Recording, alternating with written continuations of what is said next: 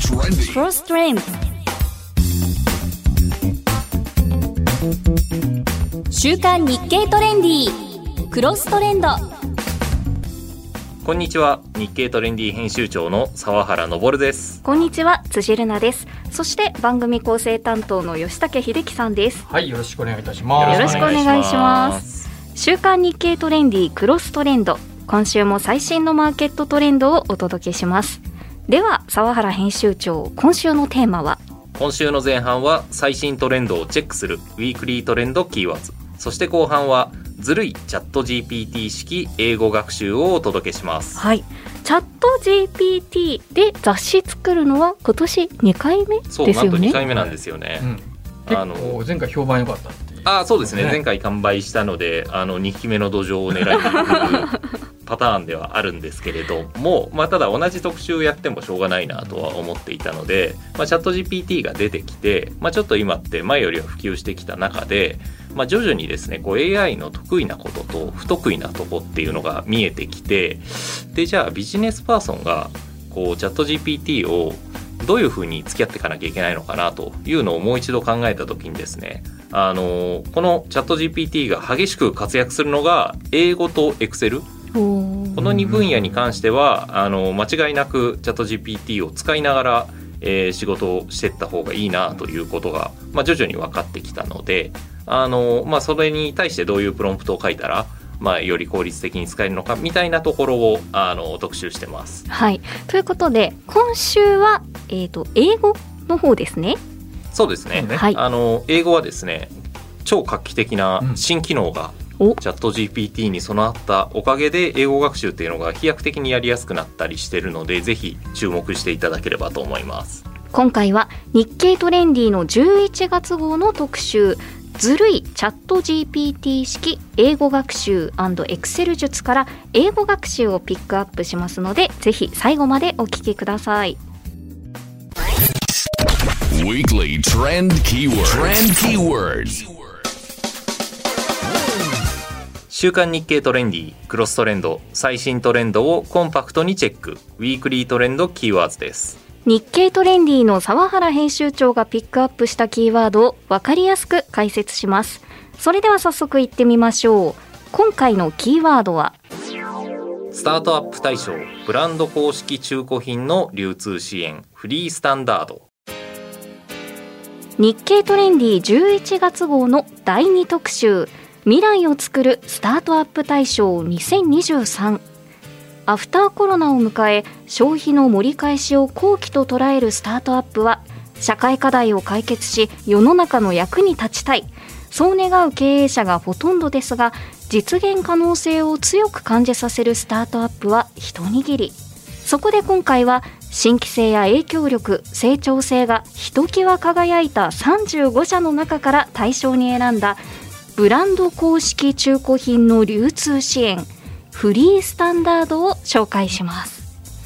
ということでスタートアップ大賞を選んだ。それがフリースタンダードなんですね。そうですね。この企画はもう毎年恒例であのずっとやっていてですね。結構そのその時々の時流だったりトレンドみたいなのを色濃く反映するなと思いながらいつも作ってます。で今年もですねあの、まあ、各所取材に行って、まあ、有望な、えースタートアップっていうのを選び出して、まあ、その中からああでもないこうでもないで対象を決めたんですけれどもあのこの対象に決めたフリースタンダードさんこれすごく面白いえー仕組みだなと思っていて、まあ、これ何かっていうと、まあ、メルカリみたいなものではあるんですけれども、あのその中古品のやり取りみたいなのが企業の公式 EC サイト上でできちゃうっていう、ある意味ちょっと裏側の仕組みの会社さんではあるんですけれども、まあ、この会社さんがまあ勢力を伸ばしていくといろんなブランドの公式 EC サイトに下取りボタンっていうのがポンと実装されて自分が持ってるアイテムをブランドさんに送って買い取ってもらってまた新品を買うと。で別の人は、えーブランドの公式 EC サイトに行けば公式の中古品を買えると。それ大事ですよね。だってなんかあの実際そういうネットとかであるのってうん。本物かどうかってあそっか。そっかうん。いつも疑いながら、まあそっか。ゆる心眼ですよね、まあ、偽物でもしょうがないかって思いながら 買ってるところちょっとあるじゃないですか。うん。でそもそもメルカリとこのフリースタンダードの大きな違いって何ですか？ねそれはまあメルカリ自体が売買プラットフォームになっているのかあの公式 EC サイト上にアドオンする形でつけてるのかっていうそのビジネスモデルがすごく違うと思います。で、まあ、やっぱり先ほども言ったようにこの形にすることであのいわゆる今の二二次流通市場が抱えている心眼鑑定みたいな問題もクリアできるっていうところがあるのであのすごく消費者とメーカー側がウィンウィンなシステムっていうのが組めるんじゃないかなというふうに感じました。あと吉武さん私メルカリめっちゃ使うんですでに1個見つけたんですけどメルカリには下取りはないんですよ。あそうなんだ。自分が売りたいものはあのいつでもマーケットには出せるけど買ってもらえるかどうかはわからないから、買ってもらえなかったらいつまででもお金にならない。ういことか。けど下取りってことは絶対お金になるってことですよね、まあそうですね。基本的にはあの基準を満たしていれば買い取ってもらえますね。しかもメーカーとそのそうなんです消費者ってところですもんねそうですね。でそのメルカリを使う人はやっぱりですね僕もたまにやるんですけどあの自分で値付けして、まあ、相場いくらぐらいのものなのかなこのぐらいで売れるかなとかやりながらさらにじゃあ注文が入ったらその方とやり取りしてで発送梱包も自分でやってということで非常にやっぱり手間がかかるんですけれども、まあ、そのあたりも全部じゃないんですけどあのこの機能を使えば、まあ、圧縮されていくと。で、まあ、このモデルってそのアップルとかだといわゆるそのリファービッシュ品っていう呼ばれるものがあって公式のその、えー新古中古品みたいなものはあの一応市場に受け入れられるっていう土壌自体はあるのであのいろんなメーカーさんとかブランドさんがこれ機能として取り入れていくとどんどん広がるんじゃないかなという気はしました。うん、だって実際に実店舗を持って中古の品をやろうって思ったら大変なことじゃないですか、うんこれ EC 上でできたらどういう形のサービスをやってる企業でも割と入りやすいですよね。これから本当にブランドのホームページの下取りボタンが本当についてくる可能性があると思いますね。でブランドさん側もやっぱりこうじゃあ転売ヤーにこう買い占められちゃって値段が高騰したりとか、まあ、ちょっとブランドイメージが既存するみたいなところっていうのも気をつけていたりするのであの、まあ、そのあたりは公式の中でやっていくっていうような発想も全然ありなのかなという気がしますね。はい。ではスタートアップ対象ブランド公式中古品の流通支援フリースタンダードが作る未来とは？そうですね。すでにですねあの一部のブランドさんっていうのは目をつけていてあの高級ゴルフウェアのパーリー・ゲイツさんだったりとか、えーあと芋のホーロー鍋の、えーとフランスのストーブとかがすでに導入はしています。なのであの日本のいろんなブランドのホームページにも下取りボタンが実装されていくんじゃないかなと思います。すごい未来ですね。ね。下取りは全てこの会社が。そうか。はい、以上ウィークリートレンドキーワードでした。K Trendy. クロストレンド。週刊日経トレンディクロストレンド。番組の後半はずるいチャット GPT 式英語学習をお届けします。チャット GPT を文書の作成やアイデア出しといった日々の業務に活用するのはもはやスタンダードな使い方になりつつあります。実はチャット GPT の特性を存分に活かせるのが Excel と英語の2大ビジネススキル。例えば2023年7月に新機能カスタム指示が追加され英語学習の効率が飛躍的に向上。ビジネスシーンを想定したロールプレイでの英会話など独学では決してかなわなかった学習方法を誰でも実現できるようになりました。そこで今回はチャット GPT のずるい活用方法英語学習を紹介します。ということで、えー前半でもチャット GPT2 回目に取り上げているという話をしたんですが、今回の特集編集して感想や裏話ありますか？そうですね。あの僕前々からですねあの以前働いてた出版社で TOEIC の学習本を作ってたりとか実は英語学習に詳しいんですけれどもあのこの ChatGPT の機能を使うと英語学習のいわゆるその話す書くみたいなあのアウトプット系の練習って今までその本当にスクール行ったりとかあのオンライン英会話やったりとか誰かを相手にしながらじゃないとちょっとやりづらいなっていうような、あの勉強のカテゴリーがあったんですけれどもそこがあの劇的にやりやすくなるのであのいわゆるその英語4000時間の壁みたいな風に言われますけどその攻略っていうのがあの本当にやりやすくなったんじゃないかなっていう気がしますね。はい、ではずるいチャット GPT 式英語学習の解説をお願いします。はいえーまあ、英語学習でですねよくある悩みとしてですねあの恥ずかしい。ちょっと間違えたりするから恥ずかしいだったりとかあのあとはまあ普通に続かないもうそればっかり。そればっかり。それでここまで来ちゃった。いっぱい本あるもんそういう意味だと僕も前トレンディの企画であの短期集中型のオンライン英語スクールのあの覆面調査っていうのをやったんですけれども全然英語できないので外国人講師の方と英語でオンリーで喋らされるとかも苦痛でしょうがなかったあーで恥ずか。しすぎるとわかりますわかります。小学生並みのことしか言ってない あんなに勉強したのにな。そうですね。っていうのもありますし、まあ、あとは先ほども言った書く話すの練習がなかなか難しいと、なのでここの練習が不足してしまうパターンっていうのも結構あったりとか、まあ、あとはですねレベルがなかなか合わない例えばまあ参考書を選ぶにしてもどういうレベルの参考書でって、まあ、もちろん初級用とかあるんですけれども意外と自分のあのレベルに即したものだったりとか苦手分野に即したものっていうこう完全なパーソナライズされてるわけではないので、まあ、そこに課題感があったりっていうパターンがあってですねあのこういうさまざまな、まあ、壁というか、あのまあ、難しいポイントがあるんですけれども、まあ、実はこれらを全てが AI が解決してくれるとはい。いう時代になっております。例えば恥ずかしいはどう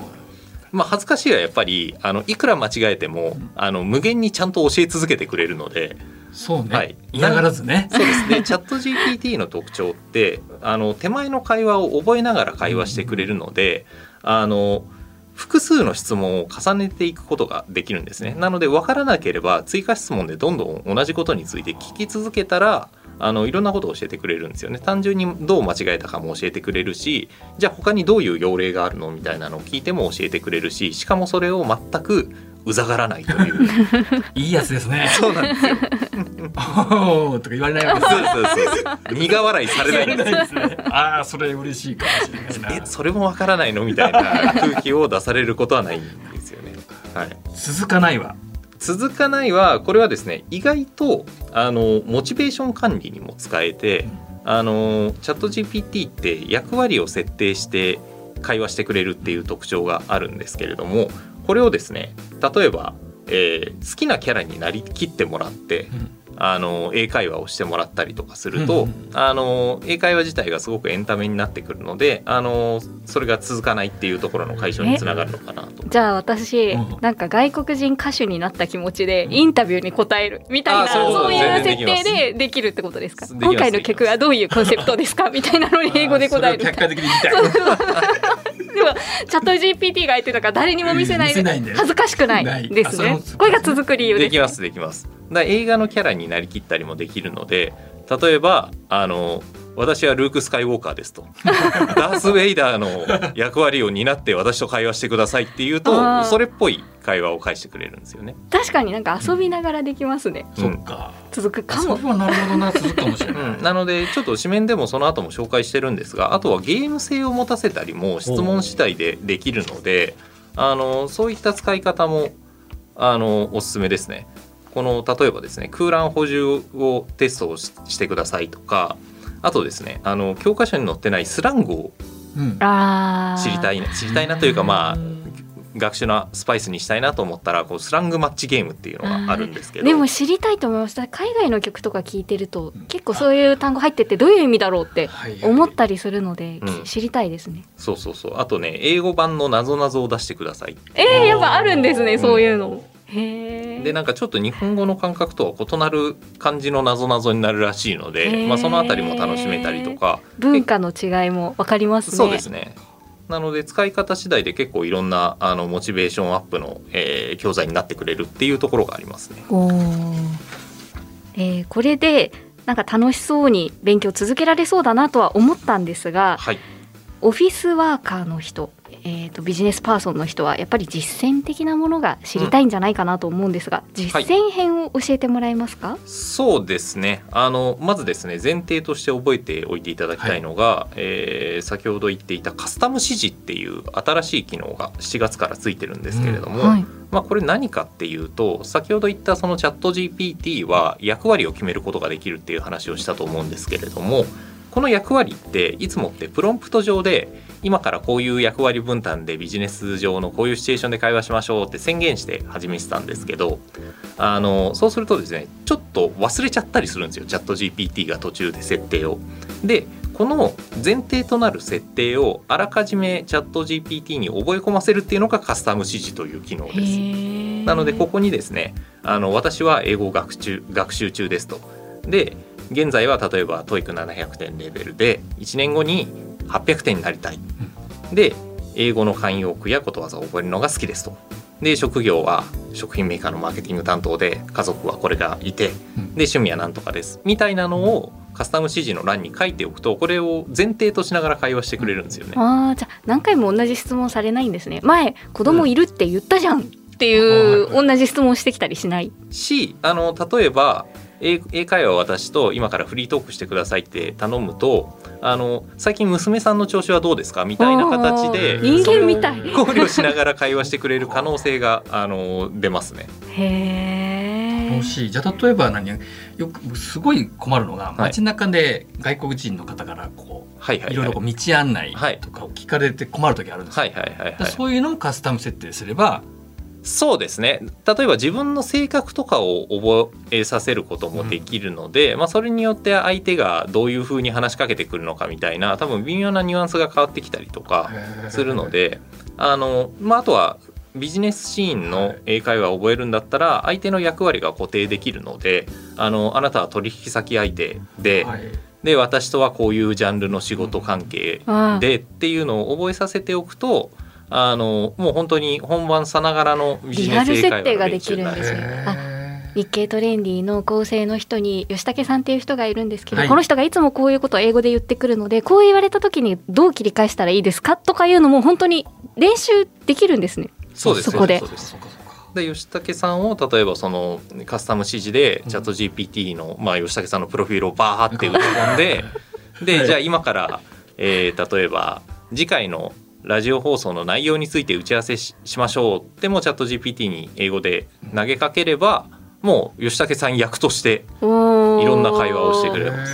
吉武対応バッチリですね。英語でも。でも僕は深いよ。そんな浅くはないよ。情報足りないですか？らカスタムで。まあしかもネット。上に吉武さんの学習すべき情報ないですからね。チャット GPT がなかなか読み込めないかもしれないですねそれは。まあ、そういう使い方もできるということなんですけれども、このレベルが合わないっていうものを、うん。チャット GPT はレベルが合うように個人用に何かカスタマイズしていろいろ教えてくれるという機能も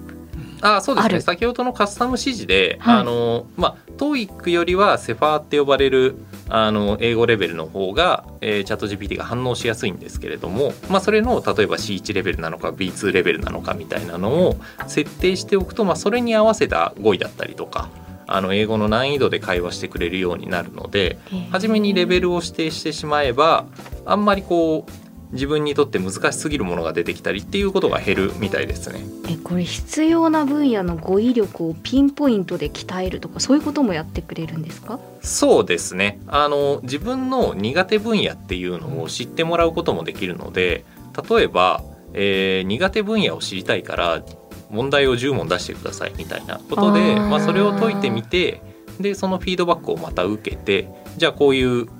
助詞の使い方が苦手だねみたいになったらじゃあそれを強化するような、え問題また作ってくださいっていうこともできるしあの、まあ、単語とか苦手な分野のあんまり専門用語知らないなとか思ったらじゃあこの、まあ、例えば出版業界の専門用語を10個出してそれの、えー説明と用法を教えてくださいっていうともうそこバンと出してくれるので。一番気になったのがやっぱこうリスニングだあそうですよね。うんそうだけだときついなと最高に面白いなと思ったネタがあって、はい。えーっとまあ、リスニングに使えるのでえーとですね、貼り付けたテキストを読み上げてくれる音声 AI ツールっていうのが別にあるんですけどここにチャット GPT が生成した文章をバンと貼り付けて読んでもらうとあの、まあ、リスニングの勉強にもなるんですよね。でいやこれで超 AI ならではだだなと思ったのが例えば日本人の人って L と R の発音って苦手だと思うんですよね。聞き取りも苦手だし言うのも苦手でチャット GPT に L と R だらけの例文作ってって言うと 見事に作ってくれるんですよ。すごい正しくできないと絶対聞こえないっていうやつね、しこれその人の手で作ろうと思うと無駄に大変じゃないですか。そうですね。あこれで L 使わなきゃとか R 使わなきゃこれもう AI だったらもう一瞬でやってくれるのでこれを作って読み上げてもらったり、まあ、自分で読んだりとか。例文の作らせ方もコツ次第でめちゃくちゃ面白いなと思いました。そうですね。わあ面白いことを教えていただきましたが、はい。えーこのぜひ日経トレンディの11月号をチェックしてみてください。週刊日経トレンディクロストレンド。今週はずるいチャット GPT 式英語学習をお届けしました。来週はエクセル編です.クロストレンド。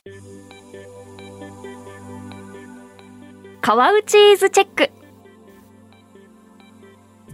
日夜最新の商品トレンドを追いかける日経トレンディ日経クロストレンド編集部。その最前線で駆け回る記者が今週一番気になるものは何？ということで今週は日経トレンディ編集部から川内さんにお話を伺います。スタジオにお越しいただきましたよろしくお願いいたしますよろしくお願いします。お願いします。さて今日は何をご紹介いただけますか？はい、今週、えー紹介する日経トレンディおすすめのアイテムは X リアルエアー2です。はい、X リアルエアー2これは何でしょうか？はい、見た目はですねサングラスのようなデバイスなんですけども、はいこちら装着するとですね、まあ、周りの風景も見えつつあのデバイスにそ接続したですねパソコンとかスマホの映像を表示できるというちょっと未来感あふれるアイテムになってます。これは先日の東京ゲームショー。あそうですね。そこでもあのお披露目されてデモンストレーションも行っていましたね。そうなんですね、はい。AR グラスというとこれまでもいろいろと出ていると思うんですが、そういったものと比べてどこに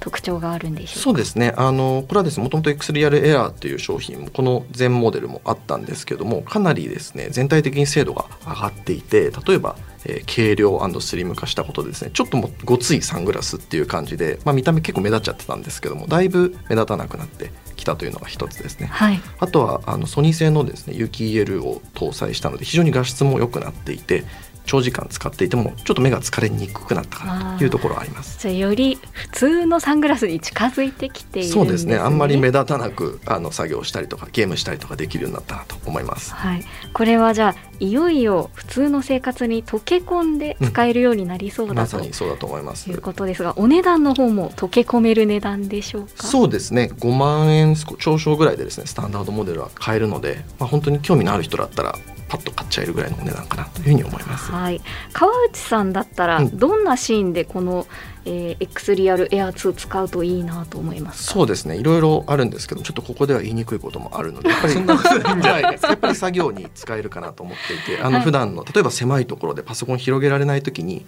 ここれを装着してですねこうウィンドウを開くと作業も効率化できるかなというふうに思いますね。でもそれこそラジオの収録現場で台本を表示しといたりとかできるんじゃないですか。そうですね。確かにうんいいですねうん、、ながら作業みたいなのがすごく